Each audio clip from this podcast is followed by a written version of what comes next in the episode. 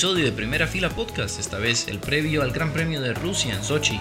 Te traemos las noticias más frescas del paddock, el anuncio de Stefano Domenicali como nuevo CEO de la Fórmula 1, la incorporación de la W Series a los fines de semana de carrera y los posibles nuevos circuitos que nos gustaría ver en el calendario el próximo año. Felipe Chamber y Bernal te traemos una nueva discusión de temas frescos de la Fórmula 1.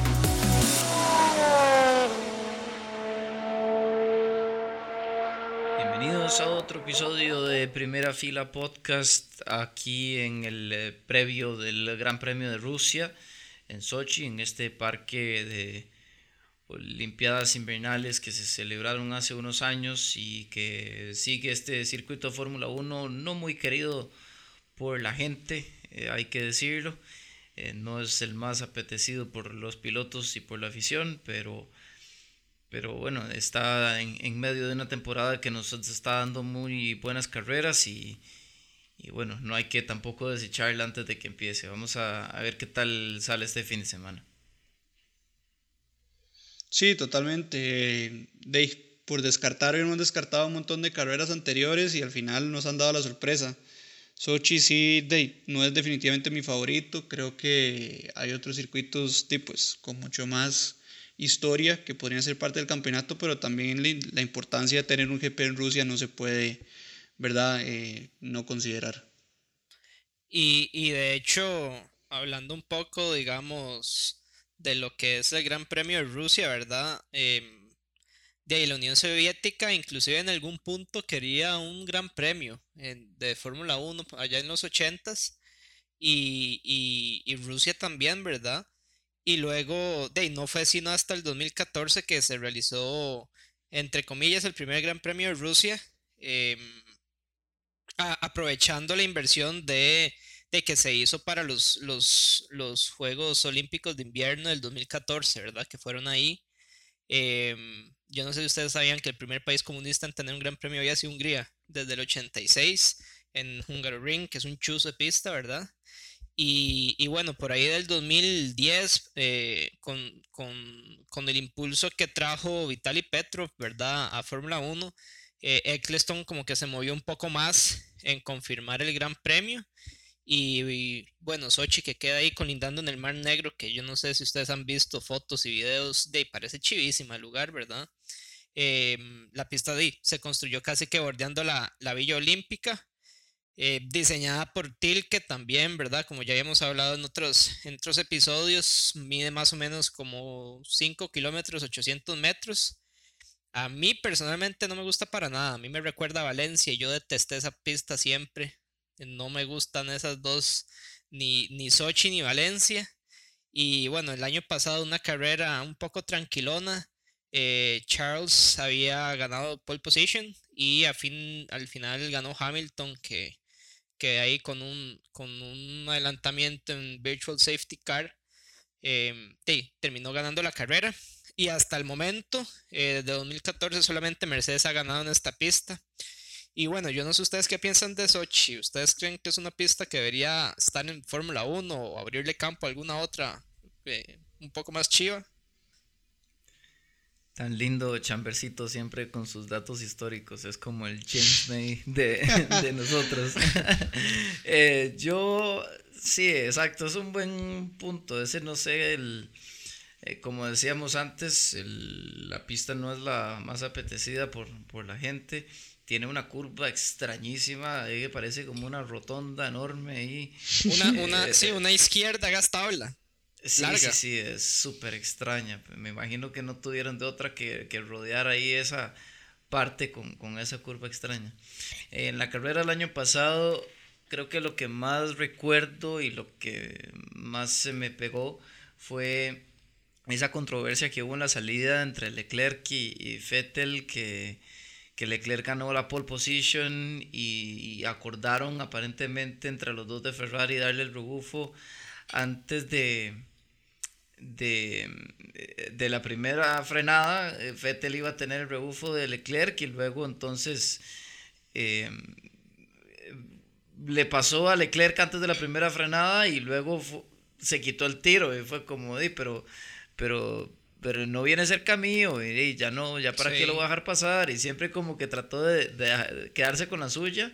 Al final eh, le dieron la preferencia en estrategia a Leclerc, pero y igualmente Vettel tuvo un, problema en el motor. Sí, se quedó Exacto, pero si tú eh, empezó como ese, ese tome y deme de, de, las estrategias de Ferrari que favorecían a uno y bueno, después le toca al otro y no sé si se acuerdan de ese drama y que terminó en, en lágrimas en, en Interlagos. Igual no creo que sea ese un problema este año. No creo que se estén peleando por ceder la décima o onceava posición. Al menos que. Sería el colmo. Sería el colmo, sí, ¿verdad? Al menos que ese paquetito de actualizaciones, o bueno, ellos dicen que paquetito termina siendo más bien un paquete mucho más grande de lo que decían, o a pesar de ser pequeño, rinda mucho más de lo que ellos mismos esperaban, ¿verdad? De lo contrario, creo que no, no va a ser un problema ese tema y Mercedes me parece que tampoco. Hamilton dice claro número uno, siempre lo ha sido, con botas ahí presente y también de, pues, ya prácticamente tiene el campeonato asegurado. Entonces, ese tema de, te dejo pasar o me dejas pasar, no creo que lo veamos mucho. Habría que ver porque es una pista que podría favorecer a Red Bull y a Ferrari, ¿verdad? Es ahí como. Y el año pasado iba muy bien McLaren, ahí que está viendo los, los, eh, los, los puntos principales de la carrera del año pasado estaban ahí detrás de los Mercedes y los Ferrari a principios de carrera, inclusive mejor que los Red Bull. Pero bueno, vamos a ver este año que, están, igual están en muy buena forma, la McLaren, no me sorprendería. Ojalá lo continúen. Eh, la verdad yo creo que el resurgimiento de McLaren ha sido de lo más importante que hemos visto, especialmente cuando vemos otros equipos históricos como Ferrari y Williams que no están tan bien. Entonces, tener aunque sea verdad uno de los equipos clásicos pues rindiendo bastante bien es importante para el campeonato. En otras noticias importantes de esta semana está el tema de la introducción del campeonato llamado W Series a los fines de semana de carrera de la Fórmula 1 a partir de 2021. ¿Esto de dónde, de dónde es que viene? Del hecho que por todo el tema de la pandemia, muchos de los equipos de Fórmula 2 y Fórmula 3 son los mismos y en una idea por reducir los costos de los mismos, buscarían sacar a uno de los dos de los fines de semana de carrera. Y esto dejaría un hueco en tiempo que podría venir a llenar entonces la W Series. Este campeonato eh, es entre comillas europeo, porque el año pasado, perdón, el 2019, que ha sido la única temporada y fue la inaugural, se corrió solamente seis fechas en toda Europa. Esto como digamos, eh, campeonato de apoyo a las fechas del DTM y tiene la distinción principal de que es solamente para mujeres. Eh, esto es un poco los esfuerzos de la FIA, eh, de David Coulthard y de varias otras figuras del deporte por tratar de impulsar la diversidad. Y, ¿verdad? En estos momentos no tenemos una pilota en el mundo de la Fórmula 1 y tenemos muchos años de no tener. Entonces, ¿verdad? La creación de ese campeonato viene un poco a intentar llenar ese hueco y, bueno, hay de verdad pilotas bastante talentosas en el campeonato. Vemos a Jamie Chadwick, que de hecho es piloto de desarrollo Williams y fue la que ganó la temporada inaugural. Y otras de mucha experiencia como Alice Powell, que es una británica que ha corrido en muchas categorías por muchos años. Eh, la holandesa Bates Wieser y la española Marta García, entre otras. Otro de las cosas interesantes que tiene este campeonato es que, si, si no me equivoco, ninguno de los pilotos tiene que pagar ni un solo dólar para participar, sino que el campeonato a través de sus patrocinadores es el que cubre todos los gastos y simplemente hay un proceso por el cual van eligiendo los pilotos que participan. Y las 12 que quedan eh, en las mejores posiciones, o sea, del 1 al 12, garantizan su asiento para la siguiente temporada. Entonces, bueno, es bastante diferente a lo que viene siendo la F3 y la F2 donde es un costo altísimo. Ahí, yo no sé si ustedes, yo se los he dicho, a mí Jamie Chadwick se me parece a Lance. Para mí es igualita, yo digo que son hermanos. por eso está por eso es piloto de, de ¿cómo se llama? desarrollo de Williams, pero eh, de interesante la propuesta, ¿verdad? Este año ese campeonato se canceló, como decía Felipe. Em, utilizan un chasis status con un motor Alfa Romeo 1008 turbo. Eh, todos los carros son iguales y están bajo el mantenimiento, digamos, de high tech. Em, y bueno, a diferencia de los FIA F3, ¿verdad? Que ya son chasis de Alara con un motor 3400 de Mecha Chrome de 380 caballos.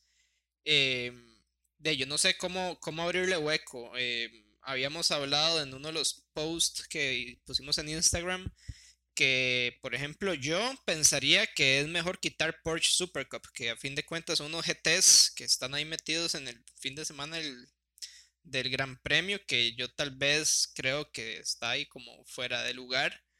Em, y bueno, se, se rumora eso, ¿verdad? No se sabe todavía si van a quitar F3 o F2 o la que fuera por completo, si van a hacer fechas alternadas, a donde algunas veces sí va a estar W Series, otras no.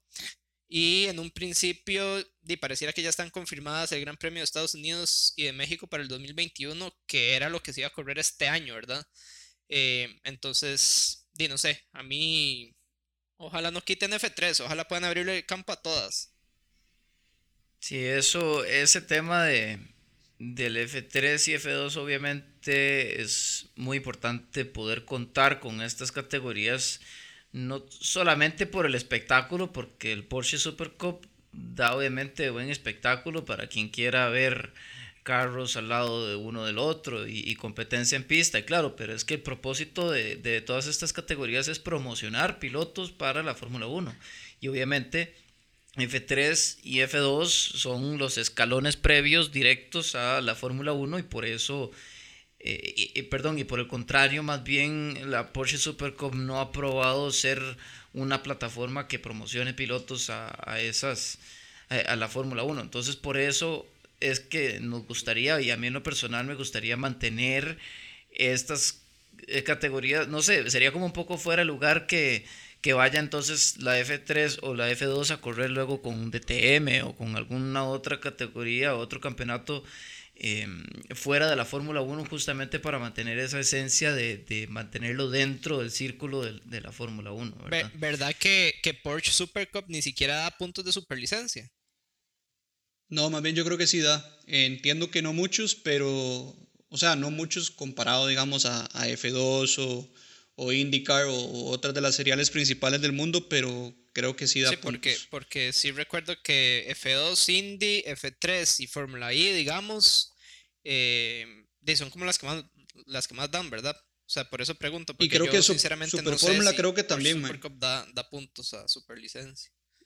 Esa también creo que aporta bastante, la Super Fórmula de Japón. Claro, por supuesto. Ahí de hecho. Da un montón la Red Bull usa esa categoría bastante para, ir a, exponer a sus pilotos. Gasly, de hecho, ganó la Super Fórmula eh, hace unos años y, fue eh, crucial para tener los suficientes puntos de la superlicencia. Otro punto que quería tocar ahí como dato curioso es em, justamente este proceso de selección que ustedes mencionan para escoger a los pilotos que, que están integrando esta W Series y ustedes recordarán este nombre porque ustedes la conocieron, eh, una piloto con la cual eh, tuve que, correr yo y que es súper competitiva y a mí me costaba mucho, me costó mucho ganarle la vez que, que corrí contra ella, eh, Gabriela Gilkova de República Checa y, y, por poco se quedó fuera del, del proceso de selección para,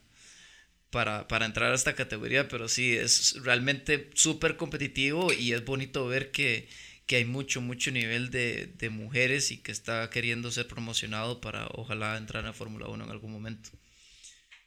¿Por qué, por qué, por, por ejemplo, Tatiana Calderón no, no está corriendo W Series? Ella está en Super Fórmula, ¿verdad? Era lo que supuestamente iba a correr este año.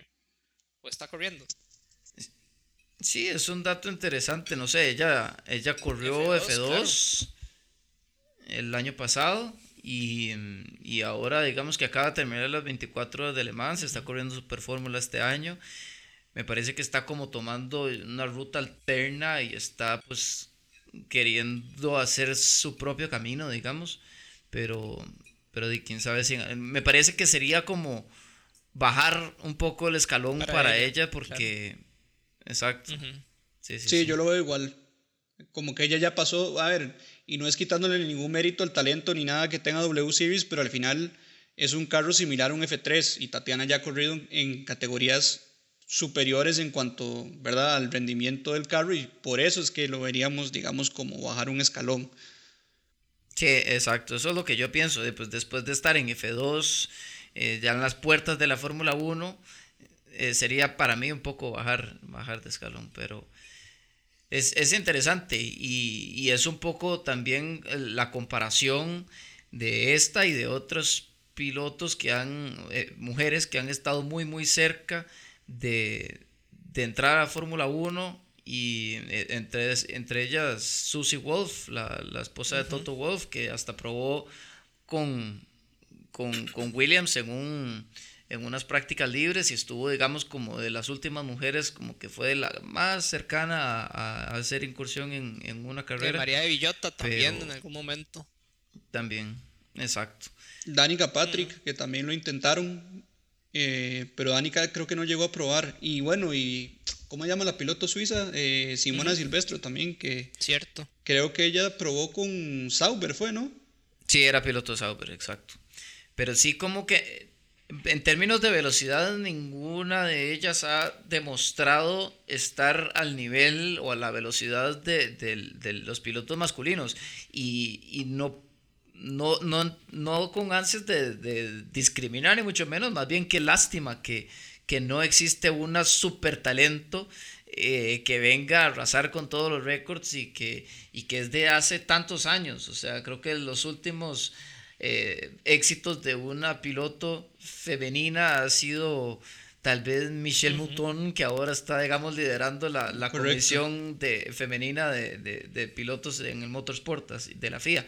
Y, entonces di bueno que ojalá que, que pudiera haber un una talento una, una, una, una mujer talentosa en, en Fórmula 1 pronto o en alguna Yo creo que va a pasar tarde o temprano. Eh, eh, la CEO de W Series, el plan o bueno, la meta que ella se trazó es que entre los próximos 10 años ya tengan una. Eh, pero yo creo que la inversión que se está empezando a hacer en ese aspecto va mucho más allá de solo la W Series y están también empezando a trabajar desde el inicio, desde el karting, eh, identificando talentos, intentando apoyarlos económicamente para que eso no sea una limitante para poder ir subiendo escalones. Entonces yo sí creo que tarde o temprano vamos a tener una y sin importar que sea mujer, eh, ¿verdad? Es realmente talento, no tanto que sea hombre o mujer. Y el talento definitivamente tiene que existir también ahí. Bueno, yo que sigo tanto el karting, puedo dar testimonio de que Betsky Visser y Marta García López eran top en el karting en, en, sus días, digamos, de karting. Y por alguna u otra razón, no sé si es alguna inferioridad eh, física o, o no sé la razón, pero sí cuando hacen el escalón hacia los carros normalmente tienden a ser un poco más lentas que, que los pilotos, eh, sí, hombres, y, pues, ojalá que, que, esa diferencia no, no, no llegara a existir. De, nunca, de, de luego, hecho, yo, yo me acuerdo la tandea que hago Tatiana Calderón en el Winter Tour hace muchos años, creo que fue 2008. Eh, corríamos o, o, o, corría Rotax Junior, Rotax Senior, no sé, y anduvo siempre top 15 ahí, adelante y, tampoco hizo un mal papel en, en, en, ¿cómo se llama? En F2, no le fue muy bien, pero, pero tampoco andaba de última, ¿verdad? Sí, sí, no, exacto, y, y, también como decía antes, recuerdo a, a Gabriela Gilkova que así súper portento en en, en karting, en, en, el Mundial de Rock que nos uh -huh. tocó a nosotros conocer, ¿verdad? Pero bueno, vamos a seguir mencionando y trayendo otros temas a la mesa porque esta semana de interín que ha estado entre estas dos carreras ha traído algunos temas a la mesa y, y recientemente se anunció que el CEO de la Fórmula 1 eh, va a cambiar anteriormente, o bueno, actualmente es Chase Carey y a partir del 2021 va a ser el ex jefe de equipo, el ex team principal de Ferrari, eh, Stefano Domenicali. Era hasta hace poco, bueno, creo que actualmente todavía sigue como CEO de Lamborghini y de la Comisión de Monosplazas de la, de la FIA.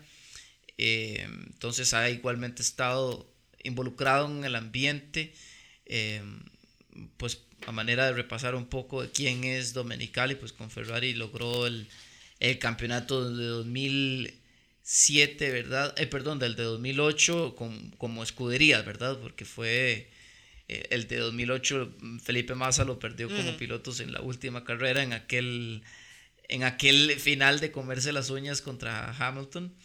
Eh, y luego, pues obviamente, como sabemos, vino la, la época de Red Bull eh, dominante y etcétera. Y en el 2014 renunció porque pues Ferrari entonces tenía problemas para adaptarse a la época híbrida de V6 que empezó en, aquel entonces. Y, pues bueno, con Lamborghini entonces en los últimos años, pues ha hecho un buen trabajo, pues eso dicen los números, ha llevado ventas récord y, y, ha estado como en su mejor momento de la historia de Lamborghini por ahora.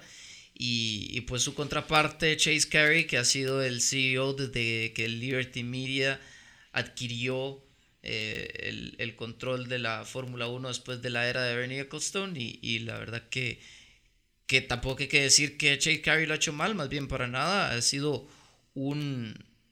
Eh, al, menos por, por todo lo que podemos presenciar nosotros, ha hecho, digamos, un trabajo muy innovador Liberty Media en términos de, la imagen de la Fórmula 1 y en, de medios y en cuanto está abriéndose la Fórmula 1 a, hacer y a crear contenido mucho más accesible para la gente, mientras que la era de Bernie Ecclestone era muy cerrada en todo eso. No, no sé si se recuerdan que hasta en hasta en, hasta en eh, pretemporada ni siquiera podían llevar cámara, nada, todo era como súper secreto y súper inaccesible. Sí, y, y, de hecho a este carajo, a Chase Carey, ¿verdad? Me parece importante.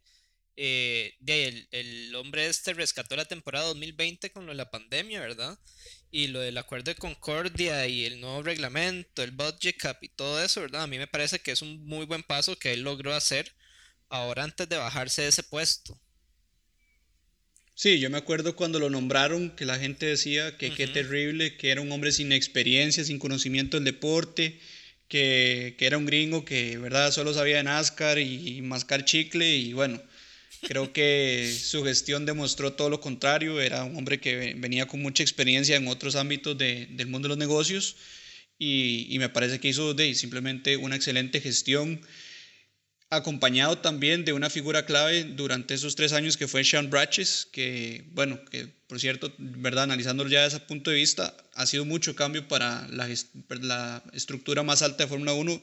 Bratches era el gerente comercial, por decirlo de alguna manera, y renunció a principio de temporada. Él fue el principal gestor de conseguir el acuerdo con Netflix para que se diera todo lo de Drive to Survive, que eso de, imagínate la cantidad de aficionados nuevos que le ha generado el deporte y cuánto se ha consolidado también. Eh, y además tenemos un montón de patrocinadores, muchos que han hecho posible de que ese campeonato se pudiera rescatar. Heineken, cuántas campeones, eh, perdón, cuántas carreras ha patrocinado, Aramco, cuántas carreras ha patrocinado, Rolex, DHL, muchos patrocinadores de empresas muy fuertes que de, financieramente son los que sostuvieron ese campeonato y lo hicieron una realidad.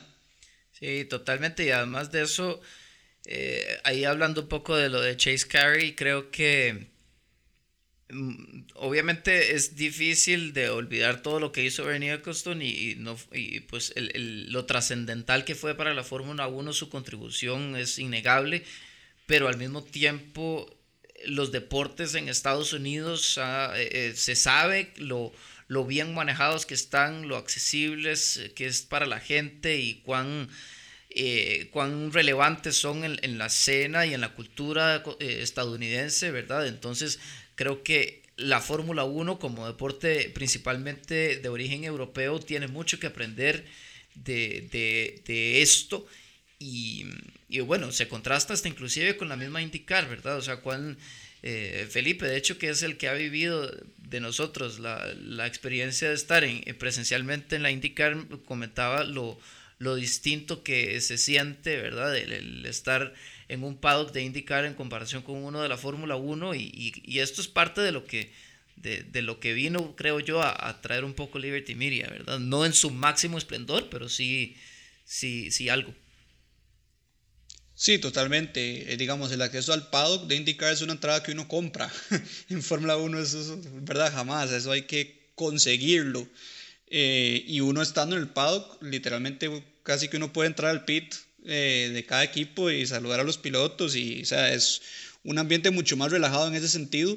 Otra parte importante que quería mencionar del aporte de Kerry, que, que va un poco de lo que decías de la profesionalización del deporte al estilo americano, era que realmente con este cambio que se anunció en las últimas semanas, que un equipo nuevo tiene que pagar, eh, creo que era 20 millones de dólares a cada equipo para, digamos, pagar su derecho piso, lo que realmente está haciendo es convirtiendo la Fórmula 1 y cada equipo en una franquicia y dándoles un valor mínimo a cada una de 200 millones de dólares.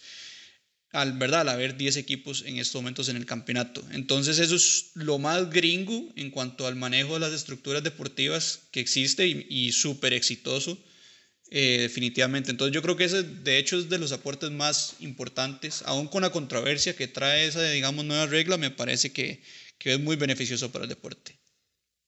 Y, y bueno, hablando de, de, de, ¿cómo se llama? De cambios, ¿verdad?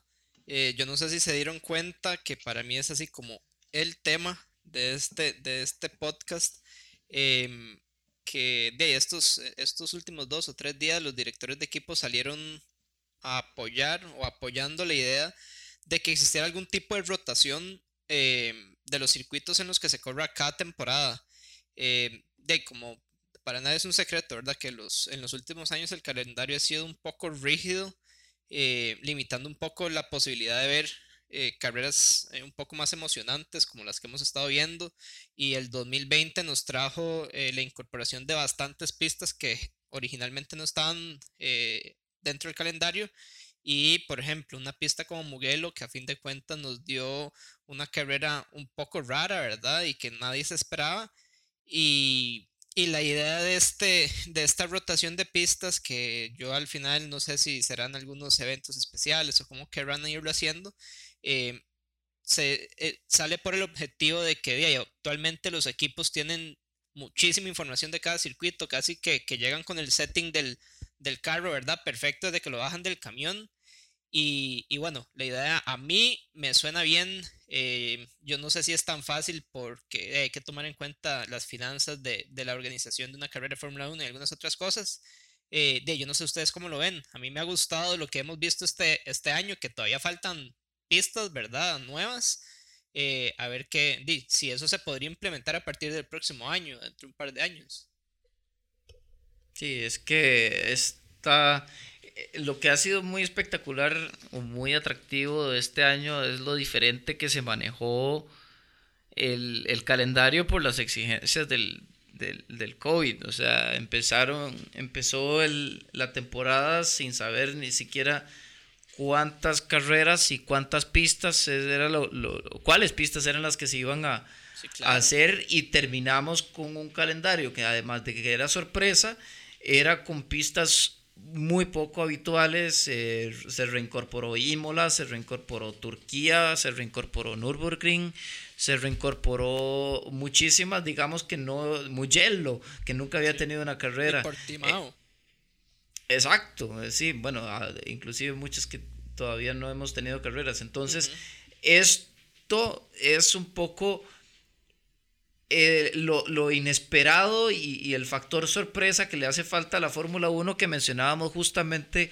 que es lo que le hace falta porque ver una carrera de Fórmula 1 es como ver la misma película todos los fines de semana y entonces eh, encima de que es los equipos que ya se esperan estar adelante eh, y los equipos encima conocen ya las pistas de memoria y, ya los aficionados saben qué esperar. Entonces todo esto ayuda para que haya sido una temporada, digamos, bastante inesperada. Sí, yo creo que la idea es muy buena. A mí me parece un poco utópica por lo que mencionaba Chambers de la parte financiera. Eh, ahí he estado leyendo que Sochi, no sé si todavía lo paga, pero en su momento pagaba 50 millones de dólares solo por el derecho a tener la carrera en la pista. Ahí hay que agregarle todo el costo de mercadeo, operativo, etcétera, que incurre en realmente llevar a cabo el Gran Premio en la pista. Entonces, eh, digamos, ver circuitos nuevos que tal vez no tengan las finanzas para poder pagar esos montos y que venga Liberty y le diga, no, tranquilos, man, no te voy a cobrar por hostear la carrera, porque, ¿verdad? Para ponerle esta emoción al campeonato, de entonces las que sí están pagando esos montos van a brincar. Pero es increíble, ¿verdad? Pensar en que eso fuera una realidad, porque sí hemos visto recientemente de a dónde nos hemos ido a correr, a Abu Dhabi, a Bahrein, a Malasia, que son países y circuitos con muy poca tradición automovilística o nula, perdiendo carreras en Italia, perdiendo carreras en Inglaterra, en Francia, en países donde la Fórmula 1 nació y donde ha sido ¿verdad? Eh, un deporte muy popular y, donde se han dado las mejores carreras y momentos más históricos en el deporte. Vietnam iba a tener su primer carrera este año. Eso iba, a mencionar. Sí, sí, yo, yo, lo que creo que debería hacer F1 es eh, de que ya está muy identificado realmente cuáles son las pistas eh, míticas o famosas de F1 y montar un calendario con esas carreras de fijas, digamos, y tener unos, unos wild cards, no sé, algo así de, de pistas que de relleno entre comillas, pero que sean nuevas, que sean diferentes, que, que no se corran siempre. Digamos, me encantaría ver a Watkins Glen en Estados Unidos eh, de vuelta en un calendario de Fórmula 1. Eh, un Road Atlanta, que es un chuzo de pista también. Eh, a mí, por ejemplo, me fascinaba Sepang en Malasia. Concuerdo con Felipe que, que no tiene el, el cómo se llama, eh, la pasión de F1, ¿verdad? Pero era un pistón. Eh, entonces, de, yo no sé ustedes qué pista les gustaría ver, porque hay un montón que, que sería chivísimo ver con a un F1 de los de ahora rodando. Sí, se vio también eso un poco con Mugello, ¿verdad? Que es un circuito europeo de, la vieja escuela, tradicional, MotoGP y en, y en muchos otros campeonatos y que vino a incursionarse en Fórmula 1 y, obviamente que, que, dio buena carrera. Pero sí es difícil, exacto, con todo el tema financiero es difícil también darle preferencia a un circuito sobre otro porque obviamente en términos de, de ganancia y de popularidad y de presencia como un circuito da un estándar adicional, el, un circuito que esté dentro del calendario. La Fórmula 1 eh, ¿verdad? No pueden simplemente llegar y, regalar ese prestigio o, darlo, digamos, de alguna manera. Igual la Fórmula 1 ya, ya se conoce por, por ser lo mejor, sea cual sea el circuito. Entonces, eh, digamos, antes, por ejemplo, hicieron un pistón en, en India y de Til, que igual. pero, y no llegó nadie. Exacto, pero no llegó nadie. No llegó nadie, se corrió solo un año. Creo que un par de años, sí. Un par de años, ¿verdad? En Corea, también pasó parecido, exacto. Eh, por el contrario, China se hizo una obra maestra de circuito y se quedó, digamos, más o menos regular. Eh, pero bueno, China obviamente tiene, es un país con mega población y no les va a costar llenar eso. Con bueno, pero India es igual. ¿Ah? India es igual en, población, ¿verdad? También tiene un montón de gente y simplemente no existe esa, esa afición por el deporte. Ahí lo que reina es el cricket y nada más. Sí. Sí, sí, sí, no, exactamente. Pero bueno, hablando... Perdón, ah. dale, dale. No, no, que hablando entonces de, de, circuitos que nos gustaría ver, es que, a ver, en Estados Unidos hay muchas pistas fuera del estándar de la, de la Fórmula 1, ¿verdad? Mencionaban ahora Road America o Road Atlanta o Watkins Glen o todas estas que, y hasta Watkins Glen que inclusive formó parte del calendario eh, de, podría ser, eh, puede ser también alguna de las tantísimas de, en Argentina o en países, digamos, que, que si bien no son parte del calendario, pues igual tienen algún, algo de tradición. Obviamente Argentina es innegable que, que tiene alguna cercanía. Y en eh, Argentina es enorme automovilismo. Entonces fiebres va a haber. Exacto, y tienen Termas de Río Hondo, que es prácticamente estandarizada para Fórmula 1. Eh, pero sí, no, no sé, hay tantos circuitos alrededor del mundo que es, es difícil escoger. Este, esta temporada sí que obviamente se ha centrado en Europa por la conveniencia de, limitar los viajes, ¿verdad? El trasladarse para los equipos y, y, eso creo que ha sido también parte de las razones que nos han dado una, temporada tan, tan, tan rica en contenido. Ahí también, pensando en las europeas, está Zandvoort, que este año iba a ser parte del campeonato y que fue una lástima que no, porque bueno, con Max ahí en Red Bull, no sé, me imaginaba en vez de la marea roja, ¿verdad? Que tenemos en Monza con, con los tifosi, lo mismo, pero la marea naranja en Zandvoort con, no sé cómo se llaman los holandeses, fiebres de la F1, pero algo similar, ¿verdad? Vivir esa, esa parte y ya se, se, ha visto, siempre hay un grupo de aficionados holandeses que viajan a todas las carreras y entonces, ¿verdad? Creo que se ha ido generando una expectativa. También en su momento Guido Van der Garde, que estuvo por ahí con, representando, digamos, al, al país. Yo lo que estaba pensando tal vez que podría ser una manera de, de darle forma a esa, a esas carreras que nos gustaría ver sería tal vez verlos rotar, como en su momento hicieron, creo que era eh, Hockenheim y Nürburgring y Paul Ricard y Magny para dividir ¿verdad? esos costos y que no lo tengan todos los años. Entonces, no sé, año 1 vemos a Magny año 2 vemos a Mugello, año 3 vemos alguna en Estados Unidos, año 4 y así sucesivamente, para que puedan ir potencialmente recuperando las pérdidas económicas porque difícilmente van a ser rentables desde, un inicio y tal vez esa sea una manera, digamos, de mantener siempre el costo de lo que cobra la F1 por correr ahí, pero dividido entre varios circuitos. Sí, totalmente de acuerdo, ¿no? Y, más bien quisiéramos a todas las personas que nos están escuchando que nos comenten en, en Instagram, ¿verdad? De todas las aquellos circuitos que tal vez seguramente se nos están escapando porque son tantos y hay tanta variedad que, es muy probable que, que, se nos vaya que se nos vaya alguno eh, hasta en Latinoamérica misma. Ahí eh, podría haber circuitos ahí como mencionábamos ahora en Argentina que, que, podría ser atractivo pero bueno vamos a estar atentos a, a nuestro Instagram y vamos a Ah, queremos escucharlos y, queremos eh, sí, interactuar más con ustedes, igual para escuchar sobre otros, otros temas que, vengan en los próximos podcasts, igual ahora después del, Gran Premio de Sochi este fin de semana. Sí, se imaginan ese cambio de e, ese, ese pasarse de año de entre Brands Hatch, por ejemplo, y Silverstone. Brands Hatch no me, no me imagino un F1 de los de ahora ahí, pero... Yo tampoco. Pero bueno, eh, Sí, la idea es que, nos compartan ahí en Instagram qué, piensan de esto. Me parece que es un tema eh, que tiene muchísimo que, de, qué hablar.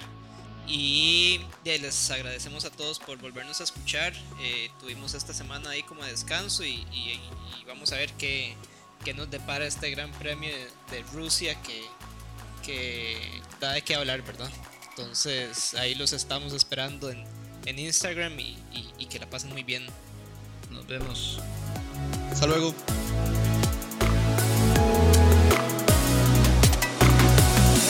Oh.